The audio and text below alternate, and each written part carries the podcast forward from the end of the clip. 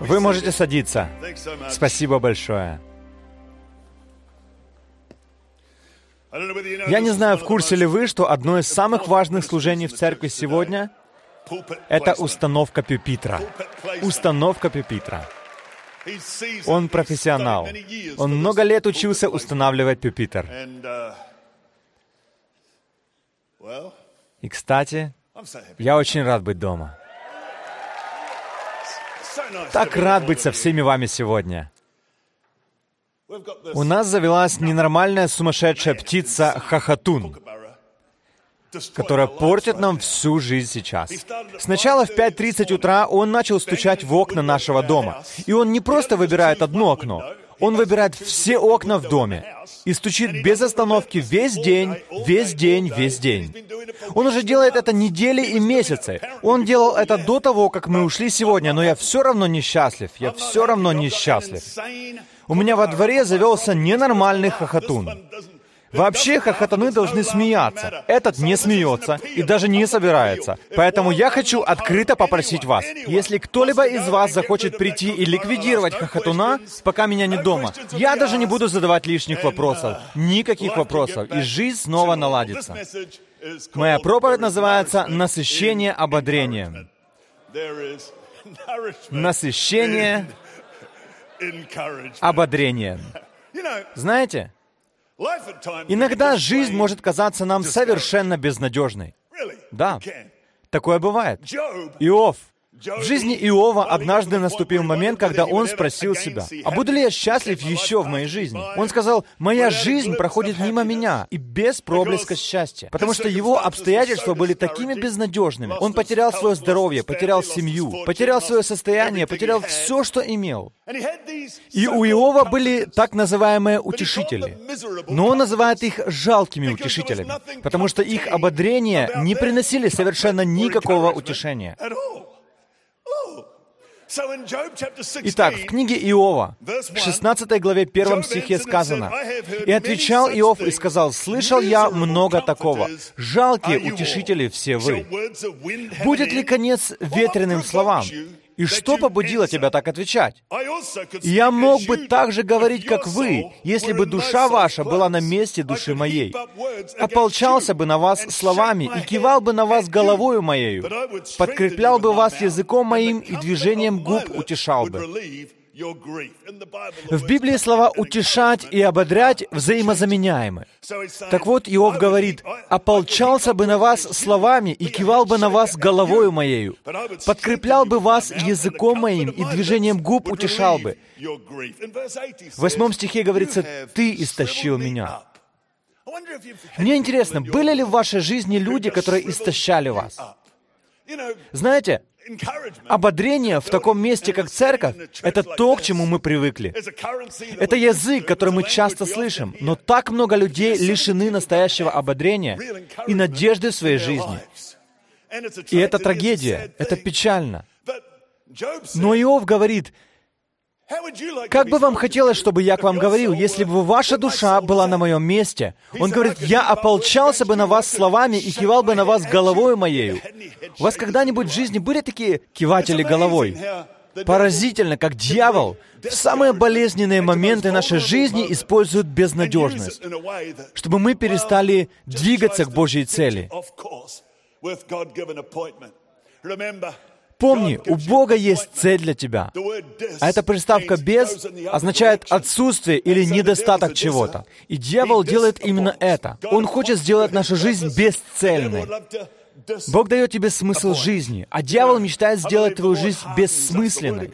Я верю, что Господь ободряет нас. Слово Божье вселяет в нас надежду, но враг желает сделать нашу жизнь безнадежной и бездейственной. И вместо мужества враг хочет посеять в наш дух бессилие. Я не знаю, какое у вас было окружение, когда вы были ребенком, или даже сегодня. Много ли вас ободряли в вашей жизни?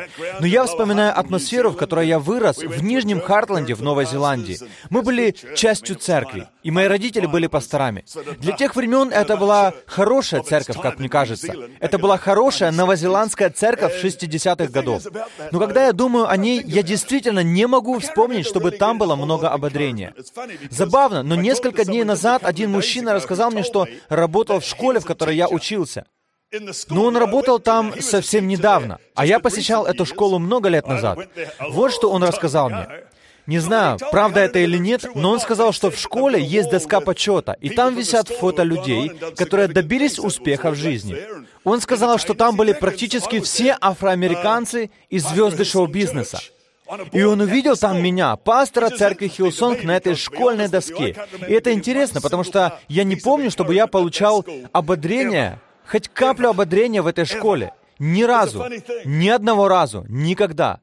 Это забавно. В Силиконовой долине в поздние 90-е происходила встреча 500 наиболее важных людей долины.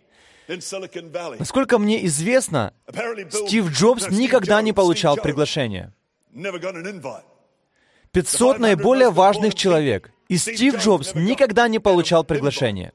Видите ли, посредственные люди не могут распознать потенциал. И ободрение не говорит на одном языке с посредственностью. Если вы движетесь к Божьей цели, к тому, что Он имеет для вас, не удивляйтесь, если не каждый человек распознает в вас потенциал, или вы не получаете много ободрения на своем пути. Но насколько же прекрасным по своей сути является ободрение? Действительно, ободрение питает нас. Когда я был ребенком, я уже упоминал о той церкви. Я думаю, иногда люди относятся строже к детям пастора, нежели к другим детям. Мне кажется, так было в моем детстве. Моя сестра где-то здесь. Но что я действительно помню, так это воскресную школу. Там было около десяти парней, и у нас была учительница миссис Андерсон. На самом деле мы называли ее сестра Андерсон. Сестра Андерсон. Да, одни были еще те. У нас были брат Кодри и сестра Андерсон. Я никогда не забуду миссис Андерсон, потому что мне запомнился один случай, когда она посмотрела на меня при всех и сказала, «Брайан, Бог будет использовать тебя великолепным образом». И она так смотрела и так говорила это, что я поверил ей. Это проникло внутрь меня. Ободрение — это мощная вещь. Опять же, может, тогда не было много ободрения, но я помню взрослого парня по имени Клэри Потбери. Я также никогда не забуду Клэри Потбери, Потому что Клэри Потбери всегда находил способ ободрять меня. Раз в году у нас проходили занятия библейского колледжа, у моего папы был колледж, и в нем была молодежная команда по регби. И однажды я тоже играл в эту игру. Я никогда этого не забуду, потому что Клэри Потбери стоял за боковой линией и подбадривал нас. И я помню, как позже он говорил мне, как хорошо я играл. Я знаю, что он врал, но он был человеком, который всегда всех ободрял. Ободрение, ободрение, оно потрясающее. Оно потрясающее из-за того, что оно производит происходит внутри тебя. Оно мощное. И забавно то, что я лишь однажды также публично упомянул Клари Патбери. Это было достаточно давно. Но именно на этой неделе в Новой Зеландии транслировалась наша телевизионная программа. И дочь Клари Патбери как раз смотрела ее. К тому времени она уже была взрослой, и я не знал, что Клари умер именно на той неделе, когда программа вышла в эфир. И она написала мне письмо. Она задавалась вопросом, осознавал ли кто-нибудь когда-нибудь, насколько на самом деле прекрасным человеком был ее отец. И вот она смотрит программу, и вдруг я здесь, в Австралии, говорю о ее отце, о Святом Духе. И это приносит ободрение в ее жизнь. Можно на пальцах одной руки пересчитать людей из твоего прошлого или настоящего, вспоминая которых ты можешь сказать, этот человек сыграл ключевую роль в том, чтобы я сохранил силу Духа и имел ободрение в своей жизни. Уже 30 лет частью этой церкви является один человек, хотя я мог бы перечислить и многих других. Его зовут Неби Селли. Он здесь. Неби Селли на протяжении этих 30 лет продолжает ободрять меня. И у него также была своя жизнь и свои вызовы. И вы знаете, с того времени, когда мы были еще молодыми, являясь частью небольшой церкви, Неби всегда был тем, кто помогал мне верить в то, кто я в Боге и что Он мог сделать в моей жизни и через мою жизнь. И даже в самые темные времена моей жизни Неби всегда ободрял меня. И в самые лучшие времена Он все же также вдохновлял меня. Иногда Он отчитывал меня, но всегда с любовью. Он никогда не отчитывал меня. Самое большое ободрение в жизни я получал от женщины. Ее зовут Роберта. Люди называют ее Бобби. Она потрясающая. Я благодарен Богу за 38 лет в браке.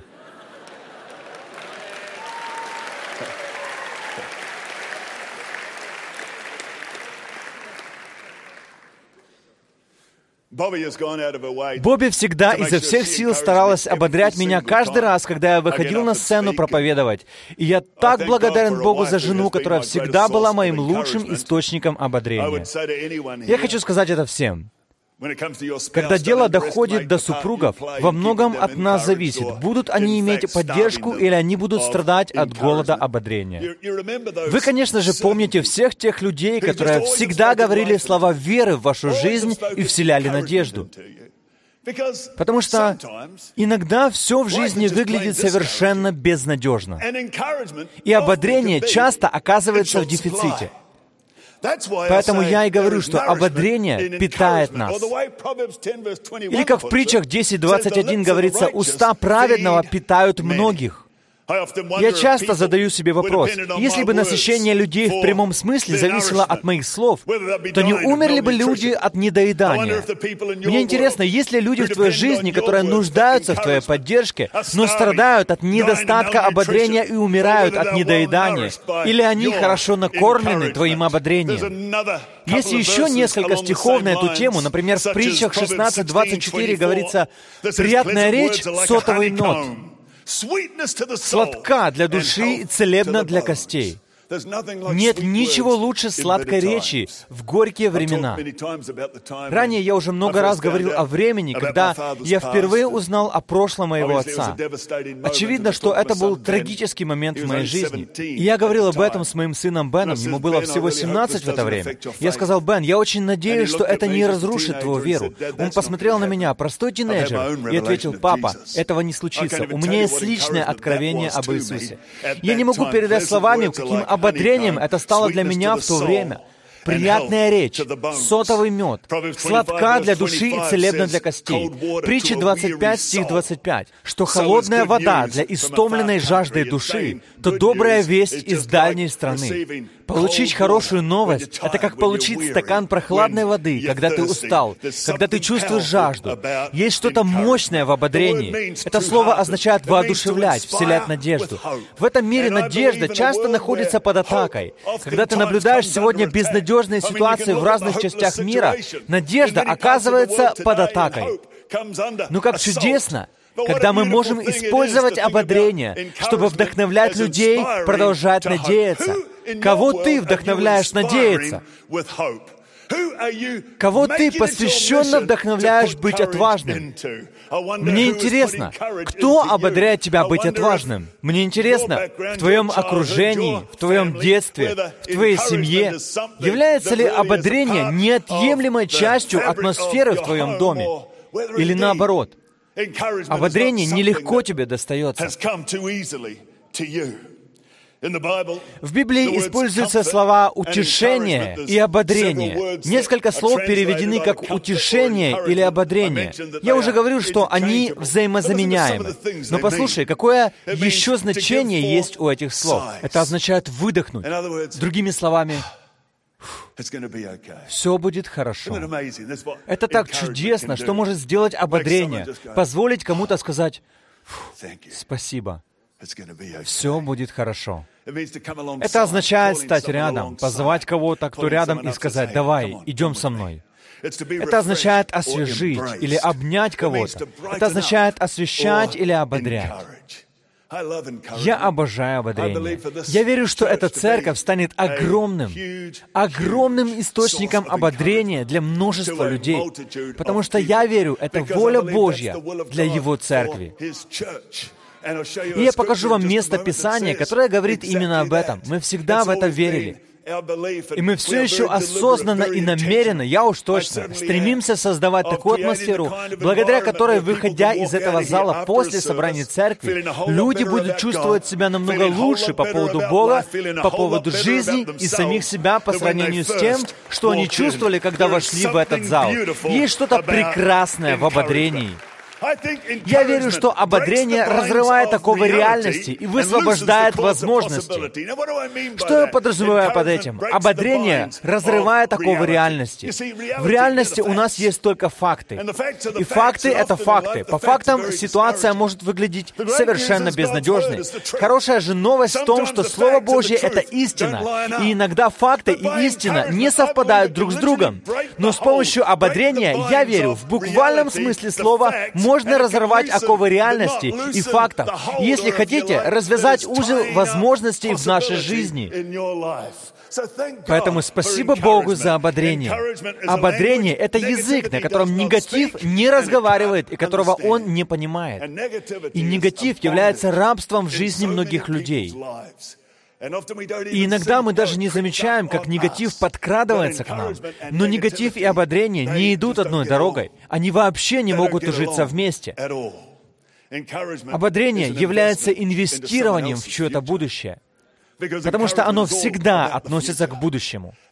И я обожаю мысль о том, что в твоей руке есть способность инвестировать в чье-то будущее, говоря слова надежды, когда люди, возможно, чувствуют, что надежды больше не осталось. Но ты направляешь их взгляд на истину, когда все, что могут видеть они, это факты. Это невероятно, на что способно ободрение. Небольшое ободрение. Большинство из нас не до конца осознают и недооценивают силу слов. Небольшое ободрение, которому ты даже не придашь значения, может произвести огромную перемену в чьей-то жизни. Почему я помню Клари Потбери? Почему я помню миссис Андерсон? Потому что в твоем мире есть люди, которые будут вселять в тебя мужество. И есть люди, которых дьявол будет использовать, чтобы попытаться украсть у тебя отвагу. Ободрение — это чудесная вещь. Я верю, что церковь Hillsong всегда будет местом ободрения, потому что мы служим Богу ободрения. Об этом написано во 2 Коринфянам, в первой главе, с 3 по 5 стих. Там говорится о том, что наш Небесный Отец — Бог всякого утешения, Другими словами, Бог всего ободрения. Иисус, тот, кто ободряет. Во втором Фессалоникийцам, во второй главе говорится «теперь», стих 16, Теперь сам же Господь наш, Иисус Христос, и Бог, и Отец наш, возлюбивший нас и давший нам утешение вечное и надежду благую в благодати, да утешит ваши сердца и да утвердит вас во всяком слове и деле благом. И это одно предложение говорит об Иисусе Христе и о Боге Отце. Что они делают? Они дают покой, они дают благую надежду, и они приносят утешение, ободрение в твою жизнь. Поэтому очень жаль, что порой люди, стоящие за церковной кафедрой, использует Божье Слово таким образом, что это приносит чувство безнадежности, пустоты и негатива, вместо того, чтобы показать, какой мощной и позитивной книгой является Библия, и это Слово Божье. И это особенно относится к верующим Нового Завета, так как Новый Завет — это новое соглашение, которое названо лучшим заветом с лучшим обещанием. Я молюсь о том, чтобы кафедра этой церкви всегда была источником ободрения для людей, чтобы она освещала жизни, и люди могли вздохнуть с облегчением, чтобы она укрепляла и рождала в людях веру в то, что невозможное на самом деле возможно во имя Иисуса. Аминь. Святой Дух. Что ж, он описан как Писание говорит об утешении Святого Духа. Деяние, 9 глава, 31 стих. Здесь также говорится о церквях по всей Иудее, Галилее, Самарии, которые ходили в страхе Господнем и с утешением Святого Духа. Бог Отец, наш Утешитель. Иисус, Сын, Он приносит покой, утешение и благую надежду. А Дух Святой — это Дух утешения. Слава Богу, что мы призваны быть отражением Бога, которому служим. И поэтому я молюсь о том, чтобы ты твоя жизнь, и все, кто является частью лидерской команды этой церкви, и все, кто крепко стоит на слове нашего Бога, всегда несли надежду и жизнь в окружающий нас мир. Я так рад, что мы не поем песни типа «Никто не знает, через какие беды я прошел. Никто не знает».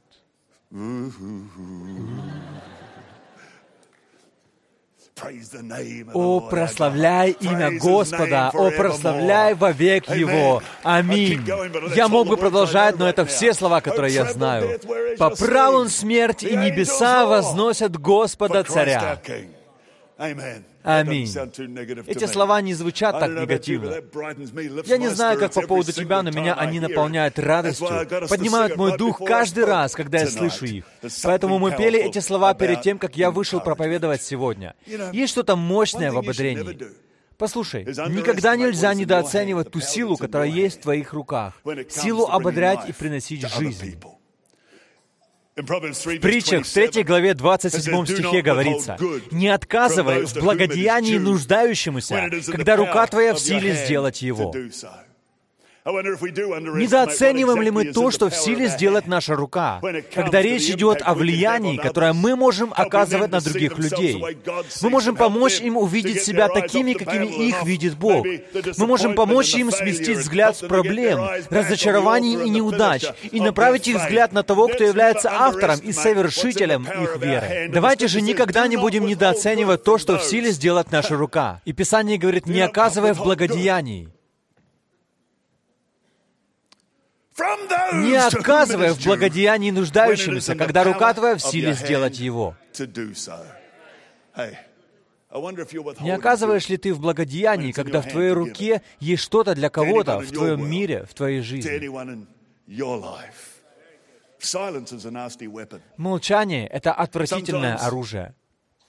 Порой больше всего в уныние нас приводят не те, кто много говорят, а те, кому нечего сказать. Когда у них была эта возможность, это было в их руке. Они могли дать тебе хотя бы слово надежды, просто похлопать тебя по плечу, принести в твою жизнь хотя бы немного ободрения. Молчание может быть отвратительным оружием. К сожалению, некоторые люди слишком горды, чтобы поддержать кого-то. Каким-то образом они просто слишком увлечены собой. И мне кажется, это трагедией, когда кто-то настолько озабочен собой и зациклен на себе, что ему очень сложно ободрять людей вокруг себя. У одного парня однажды спросили, «Ты ободряешь свою жену?» Он ответил, «Когда мы поженились, я сказал ей, что люблю ее. Если что-то изменится, я дам ей знать об этом. Печально, но некоторые люди проживают так почти всю свою жизнь. Да, это правда. Они проживают так всю жизнь. Неудивительно, почему люди так голодны не только по любви, но и по обычному доброму ободрению. Они страдают от голода, ожидая, что кто-то вдохнет в них жизнь. Каждый нуждается в ободрении. Семьи процветают, когда есть поддержка. Твои дети будут преуспевать из-за ободрения. Люди, которых ты ведешь, твоя команда или штат, которым ты руководишь, будет процветать в ободрении. Ты не можешь ожидать, что люди телепатически догадаются, о чем ты думаешь. Ты можешь ценить их, уважать их, быть благодарным, но так никогда и не сказать им об этом. Давайте не отказывать в благодеянии, когда наша рука в силе сделать это. Давайте убедимся, что мы несем слова жизни и надежды людям вокруг нас. Аминь. Я думаю, Существует много причин, почему мы собираемся вместе. Но среди всего, для чего мы здесь, конечно же, чтобы поклоняться Иисусу, превозносить Его, собираться во имя Его, Библия ясно говорит, что одной из основных причин нашего собрания является ободрение друг друга. В Евреям 10 главе 24 стихе говорится, как мы должны поддерживать друг друга. Будем внимательны друг к другу, поощряя к любви и добрым делам. И в 25 стихе не будем оставлять собрание своего, как есть у некоторых обычай, но будем увещевать друг друга. И тем более, чем более усматриваете приближение Дня Онова. Другими словами, если ты проходишь тяжелые времена, тем более, друг, не недооценивай в своей жизни важность собрания церкви, когда мы слышим Слово, дающее нам жизнь, потому что каждый нуждается в ободрении. Библия учит нас не оставлять своего собрания, как поступают некоторые люди. Это то, что говорит Слово. Что мы можем ободрять друг друга? Каждому нужно ободрение. И я ободряю тебя. Будь уверен, что ты понимаешь ценность этой атмосферы, в которой мы находимся вместе, и что ты приводишь в эту атмосферу всю свою семью и своих детей, потому что, я повторюсь, мы можем воспринимать ободрение как должное, но его так не хватает в этом мире. Возьмем, к примеру, твою семью, твоих детей, которые ходят в школу, и все, что с этим связано. Иногда дети в школе могут дразнить, запугивать или унижать друг друга. Поэтому не недооценивай то время, когда твои дети, тинейджеры, приходят на молодежные собрания Young and Free, на Fuel, на Wildlife, потому что каждому нужно ободрение. Каждому нужно ободрение. Знаете, что мне нравится в ободрении? Ободрение сфокусировано на будущем. Оно действительно сфокусировано на будущем. И в этом огромная сила. Я говорю о Божьих обещаниях. Все они относятся к будущему. Есть так много чудесных обещаний от Бога, и они все по поводу будущего. На мужском собрании я обращался к мужчинам и упоминал историю, когда израильтяне попали в плен. Они находились в чужом городе, в другой культуре, другой язык. Это место было совершенно не похожим на то, где они должны были быть согласно Божьим обещаниям. Они были лишены прав и отделены от обещанного. Но посреди всего этого Господь дал им обещание. Он сказал, «Я знаю намерения, какие имею о вас, Намерение во благо, а не во зло, чтобы дать вам будущность и надежду. Не знаю, как это звучит для тебя, но я слышу в этих словах ободрение. Даже если вы утратили все свои права и отрезаны от Божьего обещания, и обещанное Богом находится там, а вы сейчас живете здесь, но Господь говорит, «Эй, я дам тебе будущность и надежду. Мои намерения для тебя не во зло, они во благо». Вот что сказал им Господь. Послушайте, 10 стих, прямо перед этим обещанием. «Ибо так говорит Господь, когда исполнится исполнится вам в Вавилоне 70 лет, тогда я посещу вас и исполню доброе слово мое о вас, чтобы возвратить вас на место сие. Другими словами, твое будущее в моей руке. Аминь. Я думаю о тебе. У меня есть доброе намерение для тебя, говорит Господь. Мне нравится ободрение, потому что оно помогает людям направить взгляд на Богом данное будущее. И это супер мощно. Так и есть. Пророчество всегда должно приносить ободрение. Новозаветное пророчество всегда приносит ободрение. В 1 Коринфянам, в 14 главе, в 3 стихе говорится, а кто пророчествует, буквально указывает на то, что еще не произошло. Здесь говорится, а кто пророчествует, тот говорит людям в назидание, увещание и утешение. Что это означает? Назидание означает, что это строит тебя, ободряет. Увещание означает, что это растягивает тебя, это бросает тебе вызов, это вдохновляет тебя двигаться вперед. Это ободряет тебя и утешение. Утешение — это ободрение. Вот почему дары Святого Духа такие мощные, они всегда ободряют. Я говорю вам, некоторые люди думают, что они пророчествуют, но они забывают, что они не живут во времена Ветхого Завета. А Библия очень четко говорит о пророчестве в Новом Завете. Цель новозаветных пророчеств — это приблизить людей к Божьим обещаниям и к Божьим целям во имя Иисуса. И давайте будем людьми, которые не боятся духовных даров, чтобы видеть движение Бога и Святого Духа, потому что это не просто по поводу какого-то непроизвольного движения Бога, но это все для того, чтобы созидать надежду и приносить ободрение в жизни людей во имя Иисуса. Вот что производит пророчество. И мне нравится тот факт, что ободрение дает людям веру в лучшее будущее для них. И если это не рождает в тебе веру в лучшее будущее для тебя, то это не Бог. А все потому, что Бог имеет большие планы для тебя. Подписывая каждую книгу за последние шесть месяцев, а я подписал много, много тысяч книг, каждый раз я думаю о стихе филиппийцам 1.6. «Начавший в вас доброе дело будет совершать его даже до дня Иисуса Христа». Ободрение помогает людям увидеть, что лучшее у них впереди. И я хочу сказать тебе сегодня, кто бы ты ни был и где бы ты ни был, лучшие твои дни еще впереди. Они приближаются, только я знаю намерения о вас, намерение во благо, а не на зло, чтобы дать вам будущность, чтобы дать вам надежду от Бога. Ободрение буквально заряжает атмосферу. Оно изменяет атмосферу. Апостол Павел, он, наверное, был совершенно обескуражен. Он проповедовал очень-очень-очень длинную проповедь. С начала вечера и до полуночи он все еще проповедовал. И мне кажется, что проповедь была не такой уж и вдохновляющей, потому что молодой парень, сидящий на окне, уснул. И, кстати, когда ты проповедуешь, это немного отвлекает. Особенно если кто-то начинает храпеть. Это действительно так. Поэтому я уверен, после всего этого, старине Павлу нужно было немного ободрения, потому что парень выпал из окна, пролетел три этажа, упал и умер. Павел сошел к нему, пал на него и, веря в исцеление, сказал, «Не тревожьтесь, душа его в нем». Они все поднялись наверх, и угадайте, что было дальше. Он продолжил проповедовать до рассвета. Знаете, если бы кто-то выпал из окна на вашей проповеди, вы бы подумали, что это намек, что пора заканчивать. Наверное, я затянул, но только не Павел он так не думал. Он продолжал проповедовать до рассвета, как говорит Библия. Послушайте, о чем здесь говорится. Деяние, 26 глава, 20 глава, 19 стих. Павел, сойдя, пал на него и, обняв его, сказал, «Не тревожьтесь, ибо душа его в нем». Взойдя же и преломив хлеб и вкусив, беседовал довольно, даже до рассвета, и потом вышел. Между тем, отрока привели живого. И вот это мне нравится. Послушайте. «И немало утешились». Мне нравится сдержанность высказываний в Библии. И немало утешились. Другими словами, это было невероятное ободрение. Они только что видели, как парень выпал из окна, он был мертв. Павел спустился к нему, пал на него, помолился за него, и тот оживает.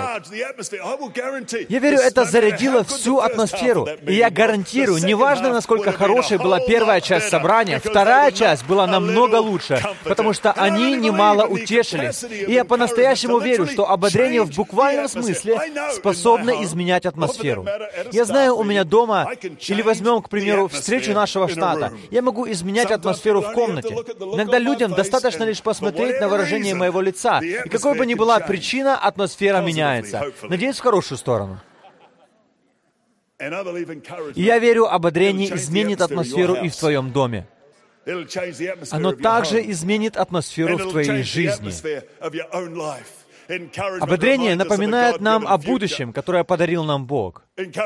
Ободрение буквально меняет тон или атмосферу нашей жизни, потому что мы немало утешились, как говорит Библия. Другими словами, это было удивительным ободрением. Аминь. Я расскажу вам, что еще может сделать ободрение. Оно снижает количество потерь. На любой войне есть потери. На каждой войне есть погибшие.